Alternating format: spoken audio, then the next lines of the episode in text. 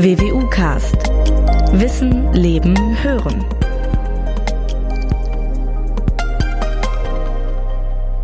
Wissen Sie eigentlich, dass es ein sogenanntes Weltgericht gibt? Eine real existierende Institution, bei deren Eröffnung man im Jahr 2002 auf nahezu allen Kontinenten von einem, Zitat, Meilenstein für die Installation des Rechts, Zitat Ende sprach?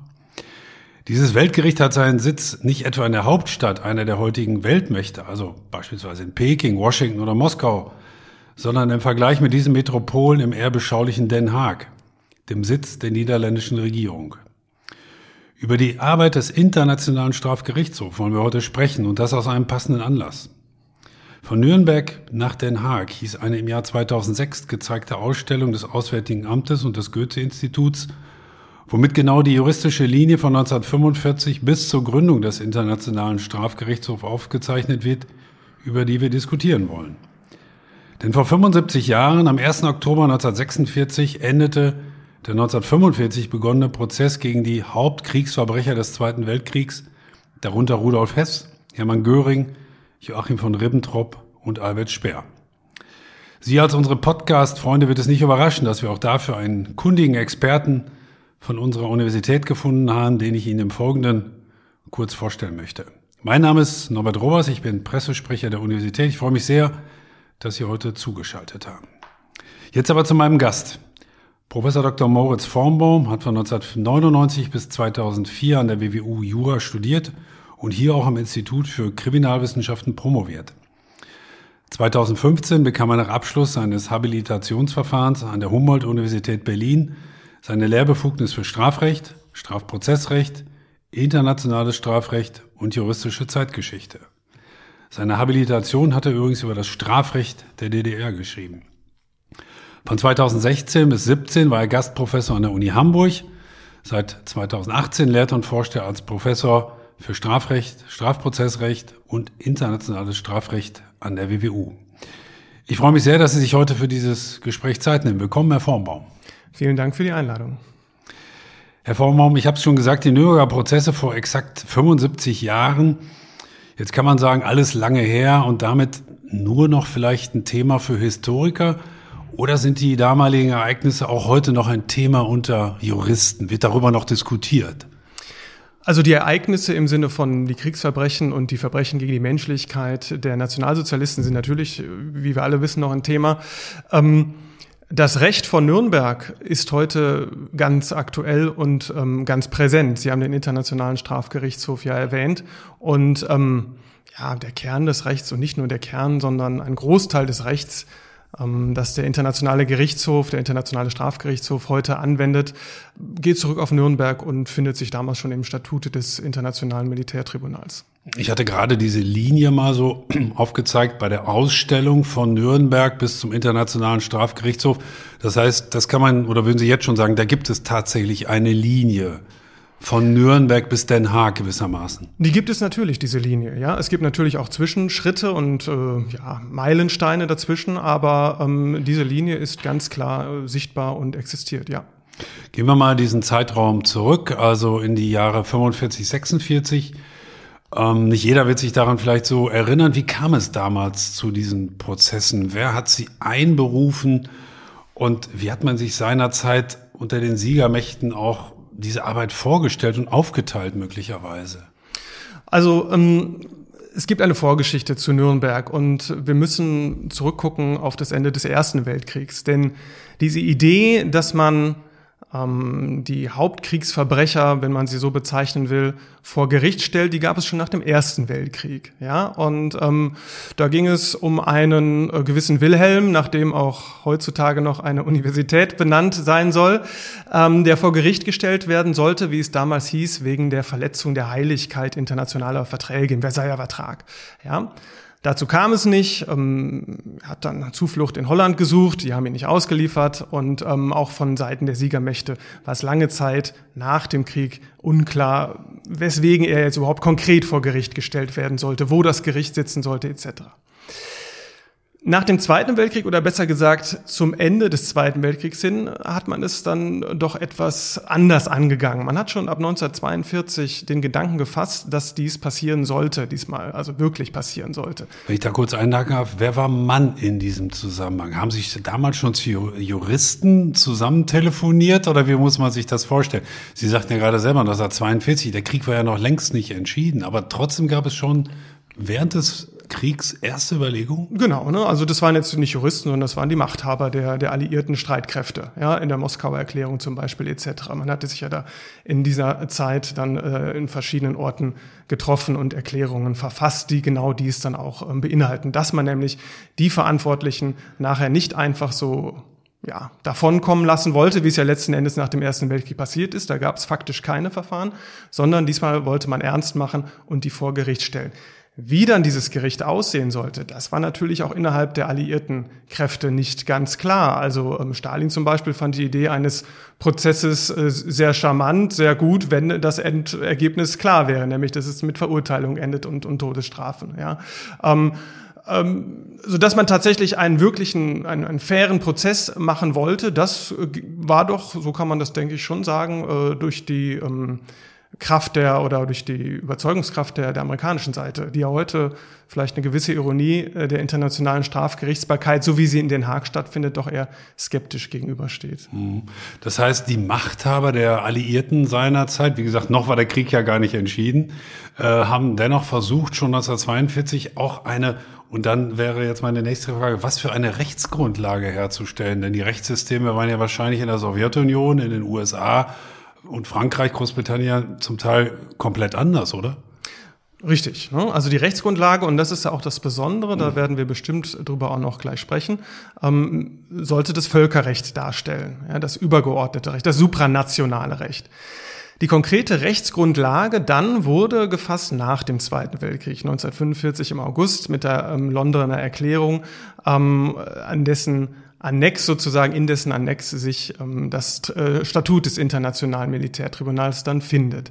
Ja, und ähm, nochmal, die Rechtsgrundlage ist ein internationales Abkommen, ein völkerrechtliches Abkommen, eben dieses, dieses Statut dann des Internationalen Militärtribunals, was für diesen ja, Gerichtshof dann ähm, beschlossen wurde. Seit wann gab es dieses Völkerrecht, was ja dann die Grundlage war? Naja, Völkerrecht gibt's gibt's schon, jetzt will ich, ich sage jetzt mal so ein bisschen plakativ schon immer. Ne? Also, aber das Besondere jetzt am, am Nürnberger Recht war, dass es doch nochmal ähm, eine bestimmte ja, Ecke des Völkerrechts äh, geschaffen hat, ähm, nämlich eben das sogenannte Völkerstrafrecht. Völkerrecht meint, oder regelt traditionell und auch heute noch ja vor allen Dingen das Verhältnis zwischen Staaten. Ne? Und zwischen Staaten und heutzutage auch insbesondere zwischen Staaten und internationalen Organisationen. Strafrecht hingegen ähm, ist erstmal in Materie, die sich nicht auf völkerrechtlicher Ebene findet, sondern in Strafgesetzbüchern der Staaten. Ne? Da geht es um individuelle Zurechnung von Schuld, um Bestrafung. Und das Besondere ist jetzt in Nürnberg, dass zum ersten Mal tatsächlich auf der Basis des Völkerrechts, auf einen Bereich des Völkerrechts individuelle Schuld zugerechnet wird, Strafe verhängt wird. War das ein juristisches Novum in der Hinsicht? Ähm, dass es so angewendet wurde, ja. Nochmal, also am Ende des Ersten Weltkriegs hatte man das schon mal probiert. Ja, aber es hat nicht geklappt. Und insofern war das in der Tat, kann man so sagen, und so wird es ja auch bezeichnet teilweise, die Geburtsstunde des Völkerstrafrechts, ne, oder das, das Statut als Geburtsurkunde des Völkerstrafrechts. Und ähm, hat es dann, Sie, Sie sagten, ab 1942 gab es erste Überlegungen, konkret wurde es dann nach, nach Ende des Krieges, also nach Mai 1945. Wie muss man sich das dann vorstellen? Haben sich dann die Juristen aus den Siegermächten zusammen telefoniert und Konferenzen abgehalten? Man musste doch erstmal eine Grundlage schaffen. Man konnte ja nicht einfach sagen, so, Nürnberg, wir machen den Saal auf, die Angeklagten kommen rein und dann wird es schon irgendwie laufen. Nein, nein, also in der Tat, da gab es ähm, Vorarbeiten, aber auch da konnte man ja zurückgreifen, auch teilweise oder anknüpfen an das, was man nach dem Ersten Weltkrieg gemacht hat. Ähm, man muss auch sagen, natürlich kam das nicht. Ähm, einfach so aus der Luft. Also ähm, ich muss vielleicht auch ein bisschen konkreter werden, was Völkerstrafrecht jetzt meint. Das ist kein Strafgesetzbuch mit 300 äh, noch was äh, Straftatbeständen, so wie wir das aus unserem Strafgesetzbuch kennen. Nein, in Nürnberg waren es gerade mal drei Straftatbestände. Einer ist noch dazugekommen nachher. Ähm, die Straftatbestände lauteten Kriegsverbrechen, Verbrechen gegen die Menschlichkeit und das Verbrechen des Angriffskriegs. Wenige Jahre danach kam das Verbrechen des Völkermordes dazu. Das ist so eine parallele Entwicklungslinie, die hat in Nürnberg noch nicht zum Abschluss geführt. Und ähm, dass es Verstöße gegen das Kriegsrecht gibt, das kannte man schon seit dem 19. Jahrhundert. Ja, welche das dann sind, welche Verstöße, also Tötungen von Zivilisten zum Beispiel, Folterungen von Kriegsgefangenen, ähm, das dann da rauszuziehen und, und als, als wirklich strafwürdige ähm, Handlungen zu, zu definieren, das ist ein großer Schritt, der ähm, in Nürnberg gemacht wurde, aber wo man auch vorher schon anknüpfen konnte. Das Gleiche gilt für ähm, das Verbrechen des Angriffskrieges. Ja, also da war auch seit dem Versailler Vertrag ähm, immer wieder versucht worden von der internationalen Gemeinschaft, den Angriffskrieg zu verbannen, ja, ähm, zum Beispiel in dem Kellogg-Briand-Pakt, äh, Locarno-Verträge, im Versailler Vertrag selbst auch schon. Und ähm, dass man das jetzt rüberführt in eben diesen Bereich der strafwürdigen Handlungen, das ist das große Verdienst von Nürnberg. Ja. Bei den Verbrechen gegen die Menschlichkeit das gilt was Ähnliches. Wie hat man damals festgelegt, wer die Richter stellt, wer die Staatsanwälte stellt? Gab es da eine paritätische Absprache? Ihr macht dies, wir machen jenes und gleichzeitig bewegen wir uns aber alle auf der gleichen Rechtsgrundlage. Ich stelle mir das nach wie vor schwierig vor, dass man sich gerade nach den Kriegswirren, das war ja doch auch viel durcheinander geraten, dennoch auf ein konzentriertes Verfahren überhaupt einigen konnte, auf das die Welt ja geschaut hat. Genau, hm, also das wurde aufgeteilt, es gab vier Richter und ein Richter aus jedem alliierten Staat ne, und das gleiche auf der Anklägerebene.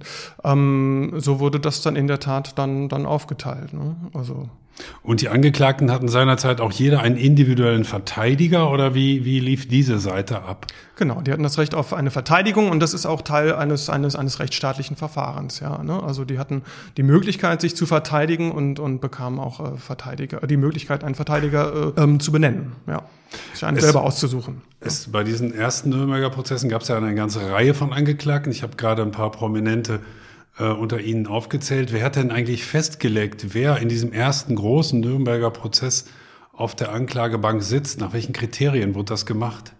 Ja, also der, der, der, der Name des Prozesses, wir müssen vielleicht auch noch mal ein bisschen differenzieren zwischen Nürnberger Prozessen und dem Nürnberger Hauptkriegsverbrecherprozess. Das ist jetzt vielleicht mal ein ganz guter Moment.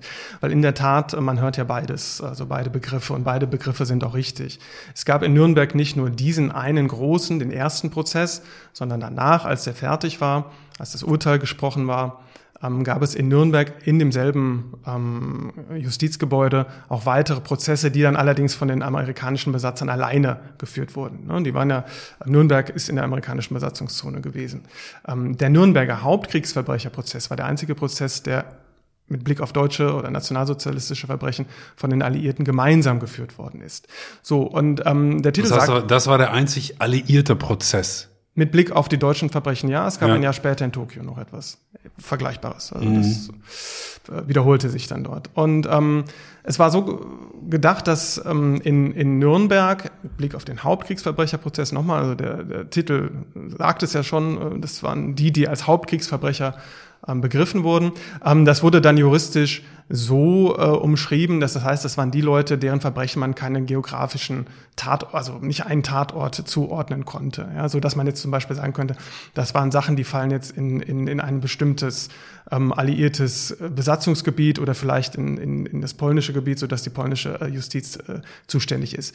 Ähm, konkret war es ja so, dass man, ja, man wollte so eine Mischung auf der, auf der Anklagebank haben, aus, aus dem politischen ähm, Entscheidungsträger, wenn ich es mal so sagen will, ähm, dem Propagandaapparat, ne, Julius Streicher, ähm, der Herausgeber des, des, des äh, Stürmers, ähm, des Militärs natürlich, ähm, aber auch ähm, die, der Wirtschaft war auch, sollte auch vertreten sein durch durch äh, den, den Angeklagten Krupp, der allerdings dann zu krank war, um auf der Anklagebank zu sitzen. Ich sagte es gerade schon, die Welt hat auf diesen Prozess geschaut. Gab es damals auch eigentlich, ich sag's mal, neutrale Beobachter, sei es Juristen, sei es Journalisten, war das öffentlich und man musste auch mit entsprechender Berichterstattung, Kritik möglicherweise auch äh, fertig werden und leben? Ja, natürlich, das war öffentlich. Das war ja auch gewollt. Ne? Das war gewollt, dass das vor den Augen der Welt ähm, stattfindet. Es gibt ja auch die Tondokumente, die Bilddokumente, die wir alle kennen, die, die Protokolle. Ja, also das ist, ist ja bekannt. Und das war natürlich auch riskant. Das war denen auch bewusst, ähm, den Alliierten. Ne? Man, man wusste um die, um das, wenn ich es jetzt mal äh, so formuliere, um das Talent der Rhetorik und ähm, ähm, der, der, des Potenzials, äh, Menschen zu verführen. Ja, ähm, der, der Angeklagten. Natürlich, der Propaganda. Ne? Und, und natürlich war das eine, eine, eine, eine Gefahr auch, auch die da lauerte, aber die ist man eingegangen. In dem Zusammenhang ist ja häufig auch von der Siegerjustiz gesprochen worden. Natürlich haben die Angeklagten diesen Begriff schnell in den Mund genommen, auch andere möglicherweise Sympathisanten von ihnen. Ähm, jetzt sind wir eine ganze Zeit lang später, 75 Jahre, würden Sie nach heutigen Maßstäben oder konnte man das nach damaligen Maßstäben sagen? Wie fair war dieser Prozess? Ja, also mit dem Begriff der Siegerjustiz wenn ich das formal nehme, dann war es eine Siegerjustiz in dem Sinne, dass es ein Gerichtsverfahren war von den, von den Siegern des, des Konflikts, des Krieges. Ja, also es, es ist nun mal so, wie ich gerade gesagt habe, es waren ähm, die Richter der Siegermächte, die saßen auf der, Ankl auf der, auf der Richterbank und auf der Anklagebank ähm, saß, äh, äh saß Vertreter des nationalsozialistischen Deutschlands ähm, das den Krieg verloren hatte. Mit diesem Schlagwort der Siegerjustiz ist aber doch in der Regel etwas anderes gemeint, ähm, was, was Sie nämlich auch gerade angedeutet haben. Ein Verfahren, das nicht fair ist, ein Verfahren, ähm, mit dem die Sieger Macht ausüben und, und ja, politische Zwecke vielleicht, äh, Demütigung und so weiter verfolgen. Und ähm, vor dem Hintergrund muss man das mindestens differenziert sehen. Ja, also ähm, natürlich gab es mit Blick auf Rechtsstaatlichkeit ähm, Mängel, äh, die zu benennen sind. Es gab nicht die Möglichkeit, gegen das Urteil vorzugehen. Es gab also keine zweite Instanz, es gab keine Berufungsinstanz. Ähm, allein schon der Umstand, dass, äh, ja, wie ich es gerade schon erwähnt habe, ne, vier Richter auf der Richterbank sitzen, ähm, die den alliierten Gewinnern angehören und, und die Verlierer auf der Bank sitzen, das ist auch nicht, ich sag's mal jetzt etwas salopp, ideal. Gleichwohl, wenn wir es mal von der anderen Seite betrachten, wir hatten es gerade gesagt, es war ein Verfahren, in dem eine Anklageschrift vorgelegt werden musste, in dem Beweise vorgelegt werden mussten. Das Verfahren dauerte ja fast ein Jahr, ne? also das passierte eben in dieser Zeit, in der die ähm, Angeklagten die Möglichkeit hatten, sich zu verteidigen, mit Verteidigern ähm, zu den äh, Anklagepunkten Stellung zu beziehen bei der, bei ein Verfahren, bei dem es eine differenzierte Spruchpraxis gab. Ähm, wenn wir uns das anschauen, 21 Angeklagte, es gab Freisprüche, es gab äh, Freiheitsstrafen, es gab lebenslange Freiheitsstrafen, es gab natürlich auch Todesstrafen. Also das, was ich am Anfang so erwähnte, was vielleicht so ähm, die, diese Idee von, von einem Prozess war, wie, wie ein Stalin hatte, das haben wir schon, wenn wir uns, wenn wir uns die Urteile angucken, offensichtlich nicht. Ja? Und man muss das Ganze im, im Kontext einer Zeit sehen. Ja? Zu erwarten, dass jetzt das erste Völkerstrafverfahren perfekt äh, ausgearbeitet und, unfair ist, wäre vielleicht auch äh, eine zu hohe ja, Anforderung gewesen. Wie wurde der, das Prozessende mit diesen differenzierten Urteilen, die Sie gerade geschildert haben, wie wurde das damals in der Welt oder auch in Deutschland aufgenommen? Mit Erleichterung, mit Respekt, mit Entsetzen?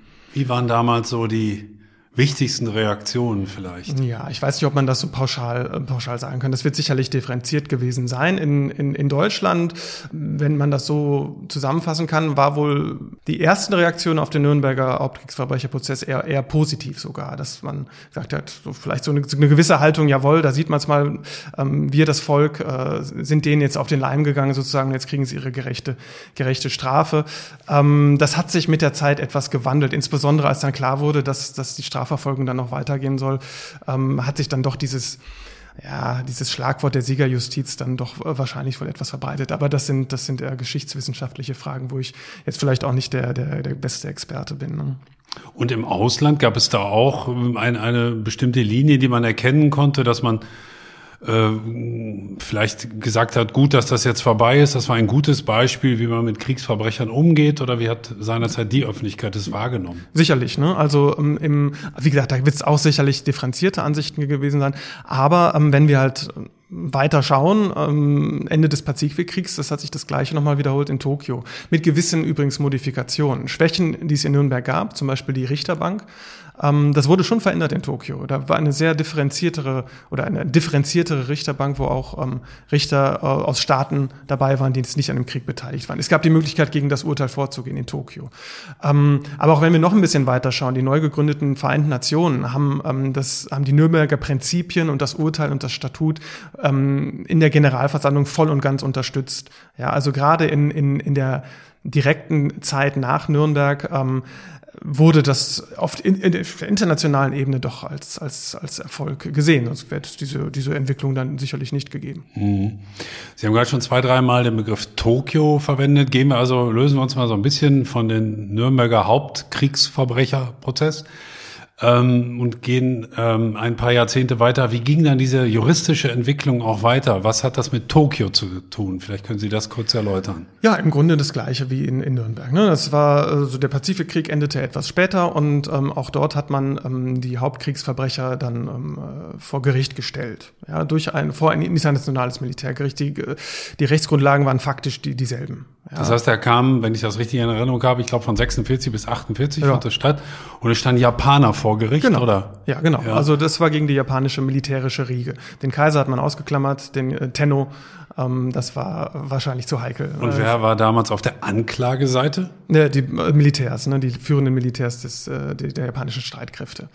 Und ähm, wenn wir jetzt noch ein bisschen weiter schauen, ich habe gerade schon gesagt, das wurde dann von den Vereinten Nationen bestätigt, ähm, als die Nürnberger Prinzipien wurden, wurden anerkannt, was wichtig ist für Völkerrecht. Ja? Völkergewohnheitsrecht bildet sich heraus. Ja? Und sowas, wenn die Generalversammlung der Vereinten Nationen das unterstützt und, und als, als Resolution annimmt, dann ist das, ähm, ist das ein sehr starkes Indiz, um es mal zumindest mal so zu sagen, für, für die Herausbildung von Völkergewohnheitsrecht. Also dass man das wirklich als Völkerrecht, als geltendes Völkerrecht ähm, annehmen kann. Also im Völkerrecht ist eben dieses Gewohnheitsrecht eine anerkannte Rechtsquelle. Es gibt nicht nur geschriebenes Recht, sondern auch Gewohnheitsrecht. Ähm, so, und dann wurde es schwierig, ja, um es mal so zu sagen. Also die Alliierten haben im Anschluss und parallel zu Nürnberg ähm, auch noch in ihren einzelnen Besatzungszonen ähm, ähm, Verfahren geführt. Über die Nürnberger Nachfolgeprozesse haben wir gerade schon gesprochen. Hier in der britischen Besatzungszone gab es Verfahren, ähm, in der sowjetischen Besatzungszone gab es auch Verfahren. Ähm, aber dann war es das fast auch schon erstmal mit internationalen Verfahren. Das heißt dann, das heißt nach dem Tokio-Tribunal ab 48 und so den Nürnberger-Prozessen, ja. da passierte dann über Jahrzehnte eigentlich nichts, oder? So kann man das sagen. Ja, also und warum nicht? Kalter Krieg, um es mal ganz kurz zu sagen. Ne? Also ähm, das war jetzt was nach dem Ende des Zweiten Weltkriegs, wo sich die Alliierten zusammengetan haben, ja auch im Krieg und dann ähm, so diesen diesen Nachgang auch zusammen ähm, durchgeführt haben. Aber dann zog ja auch schon der Kalte Krieg auf mit dem Koreakrieg und und, und dann dann, dann später Teilung von Berlin Berlin und so weiter und, und Deutschland. Ähm, da hat man dieses Zusammenwirken nicht mehr. Und damit war das sehr schwierig bis unmöglich. Also es fand faktisch, ähm, es fand kein internationales Straftribunal mehr statt bis zum Ende des Kalten Krieges. Das heißt, das gilt auch bei Kalter Krieg, denkt man ja sofort an die, an die beiden Blöcke, Ostblock und äh, den, den, den Westblock äh, gewissermaßen. Aber auch andernorts auf der Welt gab es nicht entsprechende Gerichtshöfe oder internationale Strafgerichtsverfahren. Das heißt, das war eigentlich weltweit dann lahmgelegt, dieses Bemühen? Richtig, das war lahmggelegt. Also es hat ja nicht an Konflikten äh, gemangelt. Ne? Deswegen ne? frage ich nach. Es hätte Koreakrieg, äh, Vietnamkrieg und, und, und hier und da und in Südamerika die Militärdiktaturen. Also da hätte es viele Anlässe gegeben. Aber ähm, die Institution, die das hätte leisten können, dass man da so einen ähm, Gerichtshof ähm, dann bildet. Das wären die Vereinten Nationen gewesen, also konkret der, der Sicherheitsrat und, und der war in der Zeit halt ja äh, faktisch geblockiert durch die durch die ideologischen. Und irgendwann ähm, war dann Gott sei Dank der Kalte Krieg vorbei und dann? Ja, und, und dann war es tatsächlich so, dass eben jener Sicherheitsrat der Vereinten Nationen in, in zwei Situationen ähm, sogenannte Ad-hoc-Strafgerichtshöfe gebildet hat. Ja, ad hoc meint für eine bestimmte Situation und nicht permanent. Ähm, das war zweimal, einmal in Reaktion auf den Jugoslawienkrieg und ähm, das äh, zweite Mal war mit Blick auf den Genozid an den ähm, Tutsi in Ruanda, ja, also ersten Hälfte der, der 90er Jahre. Und ähm, das waren UN-Gerichtshöfe. Das kann der äh, Sicherheitsrat. Ja, der kann ähm, als Teil seines Maßnahmenspakets kann der so ein, ein als als quasi außer, aus, auswärtiges Organ sozusagen ähm, einen, einen Gerichtshof bilden. Und das hat er zweimal gemacht. Und die saßen auch in in, in Den Haag. Sie haben es ja in der Einleitung schon erwähnt. Ähm, und beziehungsweise der Jugoslawien-Strafgerichtshof saß in Den Haag, der ähm, Ruanda-Strafgerichtshof in Arusha mit, ähm, also in Tansania, mhm. mit der, der, der zweiten Instanz dann auch in Den Haag. Also ähm, gut, um diese Lokalitäten vielleicht dann auch nochmal noch mal zu klären. Und ähm, kurz und das äh, Recht von Nürnberg war auch da wieder ganz, ganz präsent. Verbrechen gegen die Menschlichkeit, Kriegsverbrechen, das Verbrechen des Angriffskrieges spielte in beiden Fällen keine Rolle, deswegen hat man es rausgelassen. Hinzugekommen ist das Verbrechen des, des Völkermordes. Das heißt, die, ja. die Rechtsgrundlagen oder die Anklagepunkte, äh, denen sich die Angeklagten stellen mussten, waren die gleichen wie in Nürnberg beispielsweise. Da hatte sich in den 50, 60 Jahren nichts getan. Das waren die entscheidenden Punkte? Im Grunde ja. Ähm, wie gesagt, der, ähm, der Anklagepunkt des Angriffskriegs, der mit Blick auf den Nationalsozialismus natürlich eine große, vielleicht sogar die größte Rolle, Rolle spielte, ja, dass Deutschland halt seine Nachbarn überfallen hatte. Das war jetzt eine, in diesen beiden Situationen im Jugoslawienkrieg, das war ein Bürgerkrieg und in, in Ruanda, das waren, ähm, das waren Angriffe gegen die Zivilbevölkerung von Teilen der anderen Zivilbevölkerung, von anderen Teilen der Zivilbevölkerung, ähm, spielte das insofern keine Rolle. Aber ähm, der Verbrechenstatbestand der Kriegsverbrechen und der Verbrechen gegen Menschlichkeit ähm, waren da und, und, und, und glichen sich sehr dem, ähm, was wir von, von Nürnberg kannten. Ähm, Nochmal, der Völkermordtatbestand ist dazugekommen, der ist, der ist kurz dann nach äh, dem Ende des Zweiten Weltkriegs, also Anfang der 50er Jahre, dann mit der Völkermordkonvention äh, entwickelt worden. Und ähm, das finden wir halt in den beiden Statuten für Ruanda und, und für, für Jugoslawien, dann wieder fürs ehemalige Jugoslawien. Wie hat man sich seinerzeit bei diesen Ad-Hoc-Gerichtshöfen denn ähm, auf die Richter beispielsweise geeinigt? Bei Nürnberg, das haben wir gerade gelernt, mhm. waren die vier Siegermächte vertreten. Wer hat festgelegt, wer, wer über wen zu Gericht sitzt? Da es ein UN-Gerichtshof ist, bestimmt auch halt die UN, wer, wer die Richter und wer das, wer das Gerichtspersonal ist. Ja, und, und, und die äh, Mitgliedstaaten ähm, ähm, ja, in, in den Gremien wählen dann dementsprechend die Richter aus nach, nach ja, bestimmten Quoten und, und, und so weiter. Und es war auch die UN, die dann praktisch die Liste der Angeklagten vorgelegt hat? Äh, gut, das ist dann die Gerichtsarbeit. Ne? Also wer, wer dann ähm, die, die UN hat den, den Gerichtshof errichtet, aber okay. Und ähm, der hat dann angefangen zu arbeiten und auch die entsprechenden Angeklagten benannt. Ja, genau, genau. Ja, also mhm. hat dann um Auslieferung gebeten oder teilweise hatte er welche, die er dann ähm, vielleicht dann letzten Endes dann doch, also er hatte den ersten Zugriff, jetzt wenn wir jetzt von Jugoslawien insbesondere reden, ne?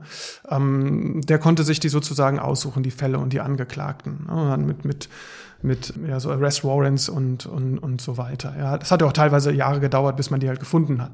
So Karadzic und so, das vielleicht hat man das noch in, äh, den man da irgendwie aus dem Versteck gezogen hat, sozusagen, ne, mit, mit langem Bart und so, vielleicht hatte man das noch vor, vor Augen. Ähm, das hat teilweise ja sehr lange, lange gedauert. Ne. Wie kamen diese Prozesse rückblickend ähm, in, in den betroffenen Ländern an? Beispielsweise in Ruanda wurde auch damals sehr intensiv darüber berichtet. Wie hat die Bevölkerung das damals da aufgenommen? Auch mit Erleichterung, zumindest diejenigen, an denen der Völkermord begangen wurde? Oder nahm man das überhaupt zur Kenntnis? Hat man ja. das respektiert?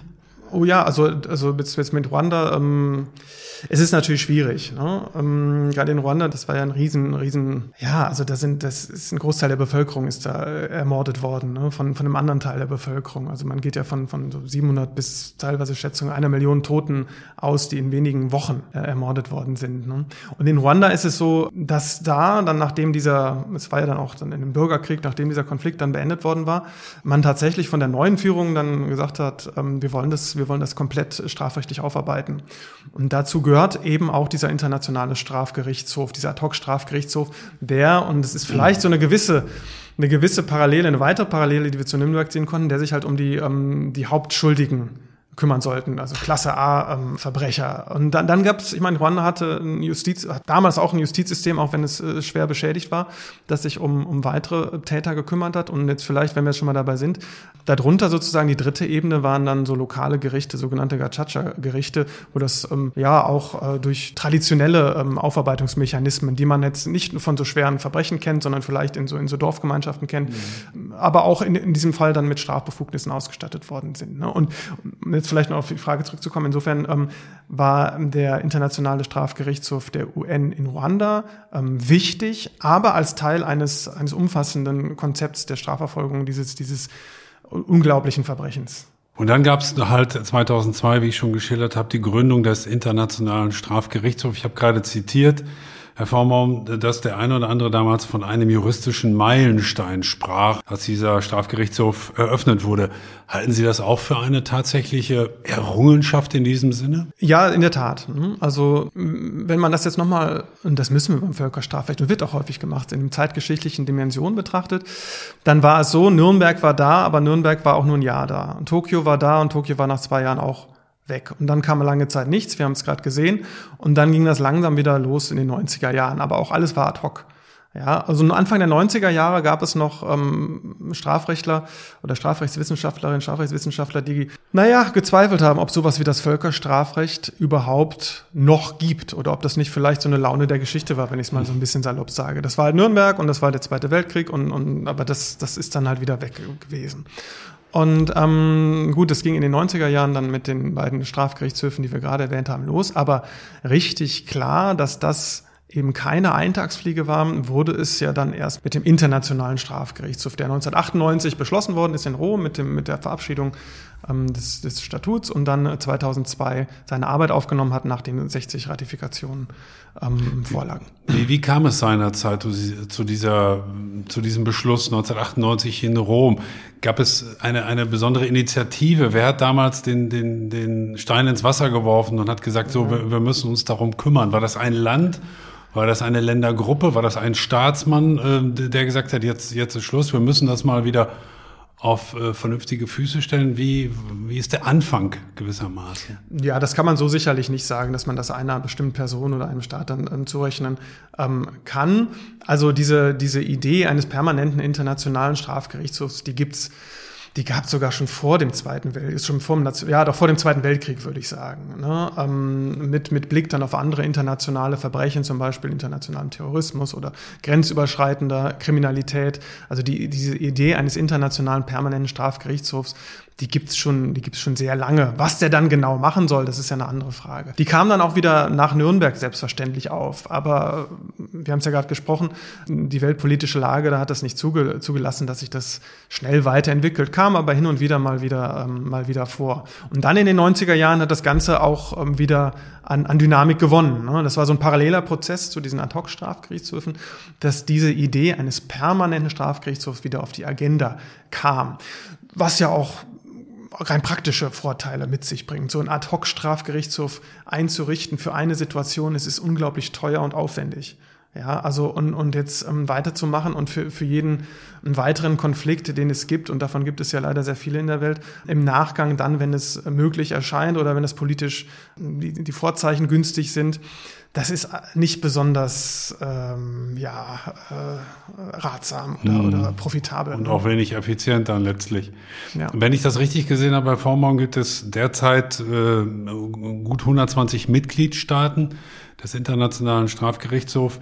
Konnten seinerzeit alle Mitglieder, äh, alle Nationen dieser Erde Mitglied werden? Konnte man das sich praktisch aussuchen und sagen, wir wären auch gern dabei? Konnte man das ablehnen? Wurde man aufgefordert? Und wie ging man auch mit Diktaturen möglicherweise um? Gab es sowas wie einen Demokratiecheck oder so ähnlich? Wie kamen die ersten Mitglieder überhaupt dazu? Ja, also das ist ein internationaler Vertrag, dem kann man beitreten und dem kann man nicht beitreten. Ne? Also ähm, das ist äh, ähm, anders, ist jetzt vielleicht ein bisschen, ein bisschen technisch-juristisch, ähm, anders als die Ad-Hoc-Strafgerichtshöfe, das ist eine Entscheidung der Vereinten Nationen. Ne? Das ist ein UN-Gerichtshof. Und der internationale Strafgerichtshof ist, hat einen anderen Charakter. Wie gesagt, das ist ein internationaler ähm, ein internationales Abkommen und dem kann man beitreten als Mitgliedstaat. Oder man lässt es eben. Und in Rom war es tatsächlich so, dass da verschiedene, ähm, dass es da Fronten gab, also die sogenannten Like-Minded States, zu denen dann auch Deutschland gehörten. Deutschland war während der Zeit des Kalten Krieges kein besonderer äh, Freund einer internationalen Strafgerichtsbarkeit, also wie auch viele anderen Staaten nicht, aber Deutschland eben halt auch nicht. In den 90er Jahren hat sich das geendet, die haben das gepusht, die wollten einen starken internationalen Strafgerichtshof. Ähm, es gab aber auch ähm, Staaten, die das skeptisch, skeptisch gesehen haben, heute auch immer noch skeptisch sehen und dementsprechend auch nicht dabei sind. Das steht jedem Staat offen. Ne? Es, es, gab keinen Druck und jeder konnte Mitglied werden, auch wenn man möglicherweise die demokratische Gesinnung des einen oder anderen Mitgliedstaats in, in Zweifel ziehen kann oder tatsächlich gezogen Ja, hat. Man konnte beitreten, fertig. Man kann beitreten. Ne? Ähm, so ist es, genau. Also ähm, es ist auch nichts, also Druck, vielleicht politischen Druck kann es sein, kann es geben. Zum Beispiel, wenn man in die Europäische Union eintritt. Ich glaube, da ist es sogar, ähm, sogar verpflichtend, dass wenn man der Europäischen Union äh, beitritt, dann, dann muss man auch ISTGH. Mhm. Ähm, aber ansonsten gibt es jetzt keinen Zwang. Welche Rechte und welche Pflichten gehen mit einer Mitgliedschaft denn einher? Also wenn ich dann unterschreibe, was bedeutet das für jeden einzelnen Staat? Ja, man, man, man ist ein Mitgliedstaat und hat dementsprechend, ja, Sie sagen es Rechte, Rechte und Pflichten. Ne? Also zum Beispiel Pflichten zur Auslieferung. Ja, wenn, wenn sich jemand auf meinem ähm, Staatsgebiet aufhält, ähm, der vom Internationalen Strafgerichtshof gesucht wird, dann, dann muss ich ihn ausliefern. Das heißt, wenn man Karadzic damals in Deutschland gefunden hätte, hätten wir ihn ausliefern müssen. Wenn Jugoslawien dann oder also das ist also ja in der Tat, aber dann an den UN-Strafgerichtshof. Ne? Also wird es übertragen auf den IStGH, ich weiß, was Sie meinen. Mhm. Genau, ist klar. genau. Das waren damals ein. Ad-Hoc. Genau, ja, ja, aber solche Fälle gibt's ja durchaus oder hat es jetzt gegeben. Ich weiß nicht, ob ähm, der, der, der Name al-Bashir, der ehemalige, ehemalige Präsident ähm, des Sudan, der mit Haftbefehl gesucht worden ist, der war, wie gesagt, Staatsoberhaupt und ist, hat Staatsbesuche gemacht und, und äh, Staaten, auch Mitgliedstaaten, haben ihn nicht ausgeliefert, was ähm, zu Zwist innerhalb des ISTGH geführt hat. Ähm, weil das ist ja nochmal eine andere Frage. Was macht der ISTGH, wenn man seine Pflichten nicht erfüllt? Ne? Da kann er, um das vielleicht vorwegzunehmen, nicht so viel machen, ne? Außer halt appellieren. Aber solche, das ist zum Beispiel, ja, so eine Pflicht hat man dann, dann zum Beispiel, zu kooperieren mit dem ISTGH. Ne? Also man hat auch finanzielle Verpflichtungen. Ne? Man, man, man, äh, das, das, das Budget ist, speist sich im Wesentlichen von den, von den Mitgliedstaaten. Hat man denn auch ein Recht in dem Sinne, dass man dort Dinge zur Anzeige bringen kann? Dass man also den ISTGH auf irgendetwas hinweist und die müssen es dann auch prüfen oder, oder schauen Genau. sich es zumindest mal an? Genau, nicht nur, nicht nur Anzeigen, Anzeigen, das, das, das könnte ja theoretisch, also, ja, also was zur, zur Kenntnis bringen des Gerichtshofs, das kann ja im Grunde jeder, das machen zum Beispiel auch Nichtregierungsorganisationen häufig, aber ein Staat, ein Mitgliedstaat kann zum Beispiel sogar eine, das ist noch etwas stärker, eine Situation überweisen an den Staat, an den ISTGH, zum Beispiel eines Nachbarstaats. Ist auch schon passiert mit Blick auf Venezuela zum Beispiel vor einigen Jahren, wo die Nachbarstaaten gesagt haben, was da abgeht, das, äh, das können wir nicht akzeptieren. Das Und- ist ein Fall für den ISTGH. und ähm, das ist einer von drei Mechanismen, wie der EStGH an seine Fälle kommt. Einmal die Überweisung durch einen anderen Mitgliedstaat, die sogenannte Proprio motu äh, Untersuchung, also ähm, wenn die Anklägerin losgeht und, und ja, was so ein Staatsanwalt oder ein Staatsanwältin halt macht, äh, aus eigener Kraft eine Untersuchung vornimmt. Oder, das ist der dritte Mechanismus, und insofern gibt es schon eine Verknüpfung zu den Vereinten Nationen, eine Überweisung durch den, ähm, durch den UN-Sicherheitsrat. Und das Besondere an diesem letzten Mechanismus ist, dass der UN-Sicherheitsrat auch Staaten überweisen kann, Situationen in Staaten überweisen kann, die keine Mitgliedstaaten sind. So kam übrigens der Al-Bashir-Fall ähm, vor den ISTGH. Al-Bashir, Sudan, äh, haben sich dazu entschlossen, nicht Mitgliedstaat zu werden, aber es gibt sogar noch dieses Hintertürchen, ähm, dass auch Nicht-Mitgliedstaaten vor dem ISTGH landen, wenn sich der UN-Sicherheitsrat einigt. Das tut er allerdings nicht so häufig. Das hat er erst zweimal getan. Einmal Sudan, einmal Libyen ähm, zu Zeiten, als Gaddafi seine seine, seine äh, Macht verloren hatte und dementsprechend auch seine, seine politische Macht. Und zweimal ähm, hat eben der IStGH auf diese äh, Weise seine, seine Fälle oder Situation. Situation habe ich jetzt ein paar Mal genannt. Situation ist ein Verbund von Fällen, die sich auf einen, einen Staat beziehen. Also zum Beispiel die Kenia-Situation und innerhalb der Kenia-Situation gibt es dann verschiedene Fälle oder Verfahren gegen bestimmte Personen. Aber so wird das halt ähm, da zusammengefasst. Kann man sich auch als einzelner Bürger an den ISTGH wenden und sagen, ähm, ich bin's jetzt leid, ich gucke mir das nicht mehr an, was der nordkoreanische Diktator mit seinem Volk macht. Ich halte das für ein Verbrechen gegen die Menschlichkeit. Ich zeige Ihnen Kim Jong-un hiermit an. Geht so etwas überhaupt? Ja, natürlich können Sie das machen. Sie können, so wie Sie jetzt auch hier zur Polizei gehen können und was, was zur Kenntnis bringen können.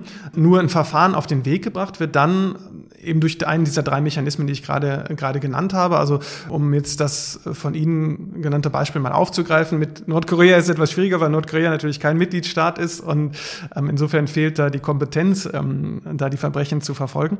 Aber man kann sich das ja theoretisch mal so überlegen. Dann wäre die Kette so, dass äh, ein Bürger etwas zur Kenntnis der Anklägerin bringt, was sie womöglich vorher noch nicht gewusst hatte, was vielleicht auch sehr, sehr theoretisch ist, dann das Ganze untersucht und dann letzten Endes das das vor den ISTGH dann zur Anklage bringt. So wäre aber so eine Kette ist durchaus möglich. Also zumindest theoretisch möglich, dass von Ja. einer einfachen Anzeige eines Bürgers tatsächlich so etwas ausgelöst Ja, wird. genau, und, nicht, nicht nur theoretisch. Also ich hatte gerade gesagt, zum Beispiel ähm, Nichtregierungsorganisationen und Menschenrechtsgruppen, ähm, die machen das durchaus. Ne? Ähm, die sammeln dann vorher ihre eigenen Beweise, indem sie zum Beispiel Interviews führen mit, mit Opfern von Folter ähm, und, und sammeln dann und, und erstellen Dossiers und packen das zusammen und überreichen das dann noch klar mit so einer gewissen Öffentlichkeitswirksamkeit und, und, und, machen das nach Pub- Publik und ähm, überreichen das dann ähm, der Anklägerin und sagen so jetzt bitte mal und, und wenn, wenn, wenn das halt ähm, ähm, eingestellt wird das Verfahren dann muss man es halt auch begründen ne? und, und, und, und, und, und das ist halt so ein Mechanismus auch auch der ähm, solchen Organisationen dann auch, auch zu, zugutekommt die auch viel von Öffentlichkeitsarbeit dann auch leben Wie sind die Mitgliedstaaten denn dort personell vertreten? Hat man als Mitgliedstaat auch irgendeine Art von Personalhoheit, dass man alle x Jahre mal einen Richter stellen darf oder einen Staatsanwalt oder wie auch immer? Also habe ich auch als Mitgliedstaat irgendeinen einen personellen, in Anführungsstrichen, Vorteil? Genau, ja. Also es gibt die sogenannte Vertragsstaatenversammlung, also die trifft sich dann um, und das ist das, das Gremium sozusagen, das Legislativgremium. Also wenn es darum geht, um, das Statut zu ändern, dann, dann äh, passiert das da, aber auch zum Beispiel, wenn, wie Sie es gerade gesagt haben, Richter gewählt werden sollen oder jetzt eine neue Anklägerin gewählt werden soll, dann passiert das auch da. Ja. Und ähm, da gibt es natürlich gewisse Vorgaben, also es sollen jetzt nicht zwei Richterinnen oder Richter aus demselben Staat gleichzeitig auch, ähm, im IStGH tätig sein und es soll geografisch verteilt werden, Männer und Frauen gleich ähm, berücksichtigt werden. Ähm, aber ansonsten ist das was, was, was die Mitgliedstaaten dann ähm, entscheiden. Ich weiß, dass das jetzt eine sehr pauschale Frage ist, ähm, aber vielleicht riskieren Sie ja doch eine Antwort. Nimmt man den IStGH in der Welt ernst? Wie effektiv ist er anders gesagt? Ja, also ähm, es sind vielleicht zwei unterschiedliche Fragen. Ob man ihn ernst nimmt, ich denke, man nimmt ihn sehr ernst. Ähm, denn Sie haben es ja gesagt, es gibt 123 äh, Vertragsstaaten, aber es gibt aber auch eine ganze Reihe von Staaten, die eben nicht dabei sind. Und das sind nicht irgendwelche Kleinstaaten, sondern das sind die USA, ähm, Russland, China, Indien, ähm, ja, also mächtige Staaten. Ne? Und ähm, das spricht oder das, das, das wirkt vielleicht erstmal so, als ob man den dann so marginalisiert oder eben nicht ernst nimmt. Aber wenn Sie mal, ähm, wenn Sie mal sich erinnern, das kriegt man da, denke ich, auch so als, als, als Zeitungsleserin oder Leser mit, ähm, wie die USA in den letzten Jahren unter Trump insbesondere dann ähm, gegen den ISTGH gewettert haben und, und, und da die Richter auf irgendwelche schwarzen Lis- Listen gesetzt haben und, und den, die Konten eingefroren haben und gedroht haben, wir marschieren nach Den Haag äh, ein und, und befreien unsere, unsere Soldaten. Naja, das täte man, glaube ich, nicht, wenn man ihn nicht ernst nehme. Ähm, eine andere Frage ist, wie effektiv er ist. Und es hat, wenn wir jetzt mal zurückblicken, es ist ja noch ein relativ junger Gerichtshof, seit 2002, ist der erst operativ, hat es länger gedauert, bis überhaupt so die ersten Anklagen da waren, die ersten Urteile vorlagen und es waren, die ersten Verfahren waren auch jetzt nicht gerade gegen, gegen so High-Profile ähm, Angeklagte, wenn ich es jetzt mal so ausdrücken sollte. Ähm, das hat am Anfang schon etwas, etwas, etwas länger ähm, gedauert. Jetzt ist es äh, mittlerweile anders. Es gibt viele äh, Verfahren, sind einhängig. Es gibt eine Reihe, es gibt eine reichhaltiges ähm, äh, Rechtsprechung und in, insofern hat sich das äh, schon schon ähm, geändert. Was sich noch nicht so sehr geändert und das leitet vielleicht zu einem Punkt über, auf den Sie sowieso noch gekommen wären, ähm, ist, dass man, ich sage jetzt mal so, die mächtigen Staaten auch mal vor den, von den internationalen Strafgerichtshof sieht. Das ist bisher noch nicht so sehr passiert. Ähm, mit gewissen Ausnahmen. Den genannten al-Bashir, der kommt aus dem Sudan, ist aber ein sehr mächtiger Mann, sagen wir es mal so. Ähm, ich meine jetzt mehr so Mächtige aus dem ja, sogenannten westlichen Staaten. Das ist ein, ein Kritikpunkt, für, über den wir vielleicht auch noch jetzt gleich sprechen werden, den den Gerichtshof aber sehr begleitet, mhm. würde ich sagen. Und die Debatte um den Gerichtshof auch, auch ich würde sagen, beeinträchtigt. Nicht nur beeinflusst, sondern beeinträchtigt auch. Vielleicht einen gewissen Schatten auch auf den ähm, ISDGH wirft. Also wenn ich das als Nicht-Jurist mal so formulieren darf, dann, dann würde ich sagen, eigentlich wollte man ja unter anderem mit diesem Strafgerichtshof auf den Potentaten, den Diktatoren und Kriegsverbrechern dieser Welt zeigen, wir haben euch im Blick, wo immer ihr seid, wir sehen das, wir haben euch im Visier und notfalls ziehen wir euch hier vor Gericht. Aber wenn ich Sie richtig verstehe, dem kann man sich relativ leicht entziehen, indem ich einfach kein Mitglied bin. Fertig, oder? Ja und nein. Also im Grunde ja, das stimmt. Ähm, es gibt aber noch ein paar Hintertürchen. Das eine Hintertürchen ist der ähm, UN-Sicherheitsrat. Und ähm, dieses Beispiel mit Libyen ist ja vielleicht gar nicht so schlecht. Also ähm, Gaddafi hatte seine, seine Connections und aber irgendwann drehte sich das Blatt, dann hatte sie sie nicht mehr gehabt und dann war auch der ähm, Sicherheitsrat der Vereinten Nationen kam dann zu einem Konsens, dass man ähm, Libyen vor den ähm, Internationalen Strafgerichtshof überweist. Das kann sich ändern alles. Ne? Das heißt, zu dem Zeitpunkt war Libyen nicht Mitglied, aber der, der UNO Sicherheitsrat kann dafür sorgen, dass trotzdem Anklage erhoben wird. Richtig. Ne? Also ähm, das ist sozusagen dann die, die Verknüpfung zwischen den Vereinten Nationen und dem ISDG, die es ja eigentlich nicht gibt. Es ist kein UN-Gerichtshof, ist es nicht. Ne? Anders als dieser TOC-Strafgerichtshof. Aber eben diese Linie gibt es doch. Vielleicht aber so das ist ja, wenn ich da mhm. einhaken darf, ja, Herr das ist aber nach meiner Sicht auch, wie gesagt, als juristische Laie gut so, oder? Denn damit kann man zumindest diese Lücke dass in irgendeinem Staat dieser Welt irgendeiner Potentat sein Unwesen treibt, äh, kann man da doch schließen, oder? Ich denke auch. Ne? Also das war ein äh, doch relativ kluger, kluger Schachzug, so dass man sagt, ähm, es, es, es gibt noch immer diese, diese, diese eine Möglichkeit. Natürlich, wenn man sich die Realitäten anschaut, ähm, dann gibt es für die Staaten, ähm, die permanenten Vetomächte, gibt es diese Möglichkeit nicht. Also es wird, die USA werden oder die, äh, die, die, die Also Putin wird, werden wir dort nie sehen. Wird nicht zustimmen, dass er selber sich überweist. Ist natürlich ist klar. Ne? aber auch dann halt dementsprechend die ähm, politischen ähm, Freunde oder oder oder oder ähm, Alliierten, sage ich mal jetzt Stichwort Syrien. Ne? Das ist ja kaum für, für jemanden, der sich damit nicht beschäftigt, ist es ja kaum nachzuvollziehen, dass Libyen vor dem ISTGH landet, Syrien aber nicht. Und beides sind keine Mitgliedstaaten. Das kommt halt dadurch, dass einmal der UN-Sicherheitsrat sich geeinigt hat im Falle von Libyen. Im Fall von Syrien ähm, gibt es halt. Äh, Wäre das sowjetische oder das russische ja. Veto definitiv programmiert? Ja, genau. Also so ist es. Was halten Sie das für, für ein politisches Signal? Sie haben schon angesprochen, wer alles nicht dabei ist, USA, China, Indien und Russland. Ähm, hat das auch eine politische Auswirkung, dass da doch eine gewisse Schwächung dieses ISDGH zu verzeichnen ist? Oder würden Sie sagen, nein, 123 Mitgliedstaaten, das ist eine sehr solide Basis, plus dieser Möglichkeit auch über den UN-Sicherheitsrat andere dort noch zu Gericht zu bringen. Ist das eine gute Basis oder haben Sie den Eindruck, dass da politisch doch die Schwergewichte wirklich fehlen? Das kann man so oder so sehen. Das hat bestimmt gute und auch schlechte Seiten. Also ähm, natürlich, wenn jetzt, stellen wir uns vor, alle Staaten wären dabei, das wäre so ein ein richtiger Weltstrafgerichtshof, wie Sie es am Anfang gesagt haben, also mit diesem Schlagwort, was ja journalistisch auch in Ordnung ist. Ähm, ist ja insofern kein wirklicher Weltstrafgerichtshof, weil jetzt nicht alle Staaten der Welt dabei sind. Aber stellen wir uns das mal vor, dann wäre das sicherlich ein, ein starkes Signal. Da käme man diesem Ziel der Straflosigkeit für Menschlichkeitsverbrechen und Kriegsverbrechen und Völkermord ein, ein, ein großes Stück näher.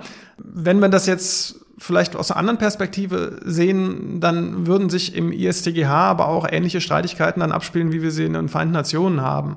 Ja, ähm, wenn die USA oder ähm, die ähm, oder Russland ähm, Mitgliedstaat des internationalen Strafgerichtshofs wären, die würden sicherlich auch ihre ihre Macht, da auch ihre finanzielle Macht, die sie ja dann haben. Ne? Also sie, sie tragen dann ja auch zu dem Budget ähm, ähm, bei, aber auch natürlich die politische Macht würden sie dann natürlich auch, auch ausüben. Ne? Und das äh, ist vielleicht auch nicht ganz so einfach dann. Man ja. strebt ja immer in gewisser Weise, vielleicht liegt es auch daran, so nach Perfektion und denkt mhm. sich so, die, die Welt könnte ein Paradies sein, wenn wir alle Mitglieder wären. Äh, dann ist allem Einheit geboten. Aber ich verstehe Sie richtig, so wie es im Moment läuft, läuft es eigentlich gut. Es ist ein guter Anfang. Es ist eine Errungenschaft, wie Sie sagen, auch wenn noch so manche Lücke vielleicht da ist. Und so manche Großmächte äh, sicherlich ihre schützende Hand über Nordkorea oder auch über ein Staat wie Syrien immer halten werden. So muss man es sehen, denke ich. Ne? Also das ist eine Verstetigung ähm, dieses, ähm, dieser Entwicklung, die mit Nürnberg begonnen hat. Und ähm, in der Tat denke ich, dass, dass man, Sie hatten es vorher erwähnt, dass man diesem, diesem Ziel, dass sich die ähm, Diktatoren und ähm, ähm, Menschenrechtsverletzer äh, nicht sicher sein sollen, dass man dem schon ein Stück näher ist. Ne?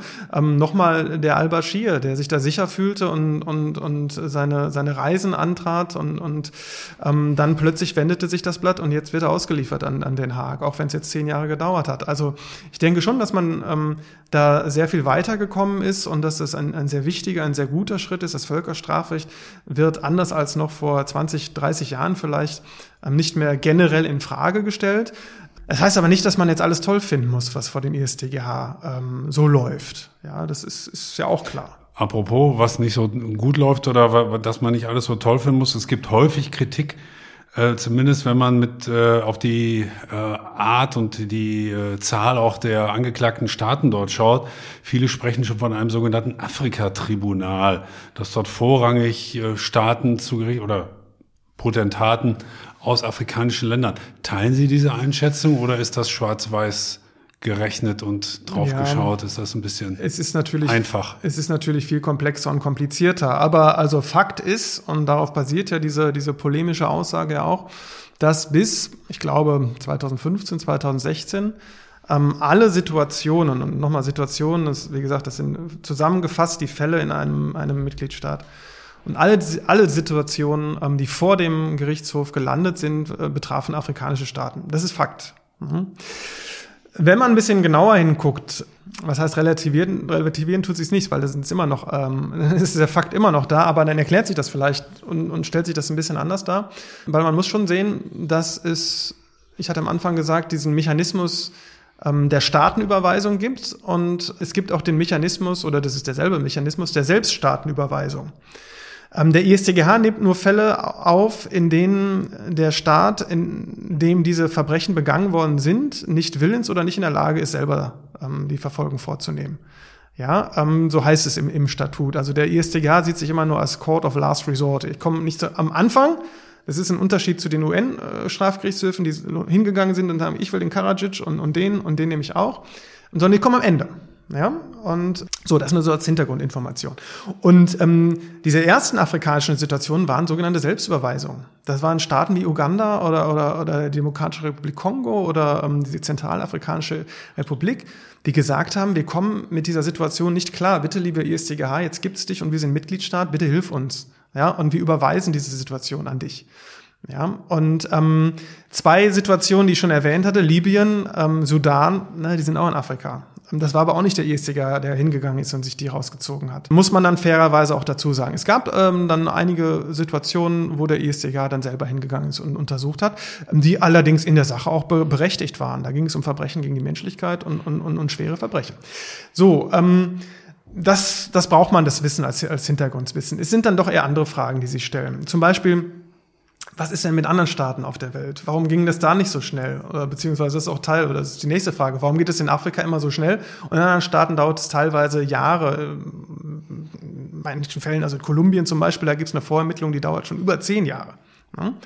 Das sind so Fragen, die man sich dann doch eher stellen muss. Und, und da entsteht der Eindruck, ähm, dass zumindest in der Frühphase des ISCG, ich sage gleich noch mal ein bisschen was, wie sich das jetzt darstellt, ist, ich habe äh, schon darauf hingewiesen, dass ich Stand 2015 mich da beziehe, ähm, aber es entsteht der Eindruck doch, dass sich der ISDG am Anfang doch so eher so die einfachen die einfachen Fälle oder die vermeintlich einfachen Fälle, wo es wenig politischen Widerstand gibt von mächtigen Staaten, dann rausgepickt hat und, und, und um vielleicht war das sogar gewollt, dass man einfach, womöglich. ich sag mal so ins Rollen kommt und womöglich. auch die Effektivität nachweist genau. und äh, ja eine gewisse Erfolge auch genau. vorweisen kann, was immer man darunter versteht. Genau, das der Eindruck muss zumindest ähm, äh, entsteht zumindest oder kann entstehen. Ja, wie gesagt, es sieht mittlerweile ein bisschen anders aus. Es, es gibt äh, jetzt auch Situationen vor dem ISTGH, die andere äh, Staaten betreffen, ähm, auch äh, ja, schwierige Situationen, wie zum Beispiel Palästina, ähm, Afghanistan, wo ja ähm, äh, bekanntermaßen auch die USA mit äh, ähm, beteiligt sind, Georgien ne? Äh, und, und, und solche Sachen. Also man hat das Gefühl, er hat daraus gelernt, der äh, Strafgerichtshof. Eine Sache noch, was, was ähm,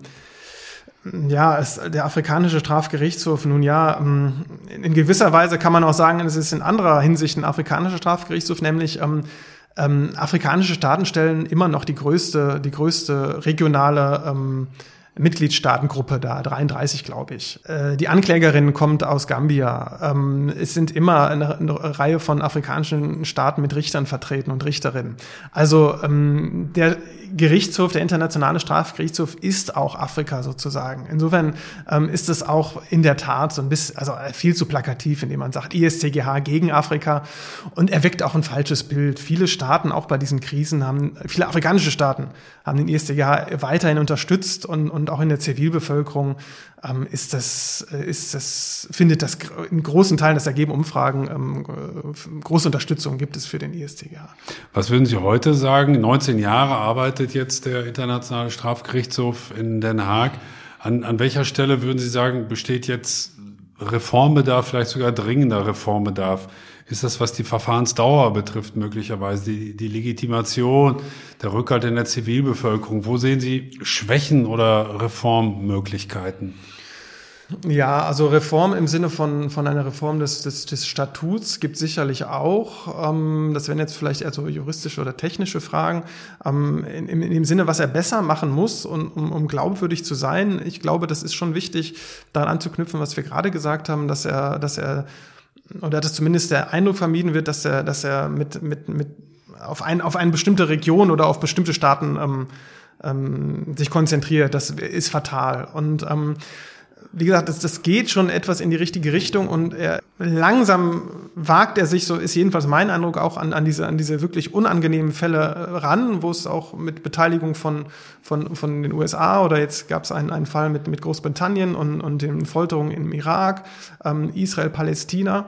Da wird er nicht drum herum kommen, äh, sich mit solchen Fällen dann, dann zu befassen und da auch einen kühlen Kopf zu bewahren. Sonst wird das, glaube ich, ähm, wird er Ansehen verlieren und auch, auch Legitimationsprobleme äh, bekommen. Zum Abschluss, Herr Former, würde ich Sie bitten, noch mal einmal gedanklich einen Sprung zu machen, gewissermaßen an den Anfang unseres Gesprächs, an die sogenannten Nürnberger Prozesse. Auch heute gibt es ja noch NS-Verfahren, die oft in der Öffentlichkeit noch mit, äh, mit viel und großem Interesse wahrgenommen werden. Ähm, wie beurteilen Sie solche Verfahren? Sind sie nach wie vor notwendig? Halten Sie das für richtig oder Glauben Sie auch, was manche ja behaupten, naja, da sitzen oft 80, 90-Jährige als Angeklagte zu Gericht, äh, das ist dann doch zu viel des Guten. Wie beurteilen Sie das als Jurist? Ja, also dafür bräuchten wir mindestens noch einen weiteren Podcast, um das wir laden Sie gerne noch mal ein. zu diskutieren. Aber ich vielleicht hab, jetzt nur kurz. Ich habe tatsächlich auch ein Forschungsprojekt, das von der VW-Stiftung gefördert wird und wir haben dazu bald eine ähm, dreitägige Konferenz in, in Hannover, in Schloss Herrenhausen, nur mal so als Hintergrund. Weil das ist nicht eine rein juristische Frage. Juristisch ist es gar nicht mal so interessant, ähm, würde ich sagen. Natürlich gibt es da auch Fragen. Wie ist das jetzt, wenn jetzt, wie jetzt ähm, demnächst in, in Schleswig-Holstein, jetzt bald in den nächsten Tagen, ähm, eine, eine Sekretärin angeklagt wird, ähm, kann man sich natürlich juristisch fragen, inwiefern hat die jetzt Beihilfe geleistet zu den Verbrechen oder zu welchen Verbrechen? Zu den Erschießungen oder Tötungen durch Gas in dem, in dem Lager oder zu dem Vernichtungsprogramm der Nationalsozialisten? Das sind interessante juristische Fragen. Ähm, aber ansonsten, die Verjährung des Mordtatbestandes ist abgeschafft worden Ende der 70er Jahre und insofern laufen die Verfahren jetzt ähm, weiter und es, es gibt von und sie müssen auch weiterlaufen. Von der Staatsanwaltschaft, wenn man wenn man einen Verdacht hat, dann ist, gibt, gilt das ähm, Legalitätsprinzip, dass man erstmal äh, dann ein Verfahren einleiten muss und wenn sich die, der Verdacht erhärtet und so, dann muss man halt ähm, anklagen. Ne? Also das ist erstmal so die, die, die Grundformel. Also wie das da Ganze gesellschaftlich zu betrachten ist, ähm, wie das aus zeitgeschichtlicher ähm, Warte zu betrachten ist, auch aus juristisch-zeitgeschichtlicher Warte. Warum, wie kommt es, dass es überhaupt noch diese Fälle gibt? Ähm, da muss ja in den 50er, in den 60er Jahren, in den 70er Jahren müssen die Leute, ich sage jetzt mal salopp, geschlafen haben, weil sonst wäre das ja alles abgearbeitet. Und so war es ja auch in der Tat. Ne? Warum das wieder so war, ähm, das sind dann halt wieder gesellschaftliche, ähm, historische Fragen das ist so, das ist, das ist alles, was da jetzt äh, heutzutage noch mit reinspielt. Und das, das, das macht es da so komplex. Und insofern fällt es mir schwierig, jetzt zu sagen, das ist, das ist jetzt gut oder schlecht. Es ist komplexer, aber wenn Sie, wenn, gut, jetzt wenn ich mir jetzt eine Antwort festlegen sollte oder wenn ich eine konkrete Antwort geben sollte, würde ich sagen, ähm, mir ist wohler, sage ich mal so, dass diese Verfahren jetzt geführt werden, als, ähm, als zu wissen, dass es eben noch diese Leute gibt, die da in Konzentrationslagern ähm, waren und, und den ähm, Holocaust und die Massenvernichtung erleichtert haben zumindest und die werden nicht verfolgt. Das würde ich so aus meiner persönlichen Perspektive so, so sagen. Das ist jetzt aber auch keine juristische Perspektive, sondern einfach so eine allgemeine ähm, persönliche Ansicht. Genau, das war eine interessante persönliche Ansicht zum Abschluss.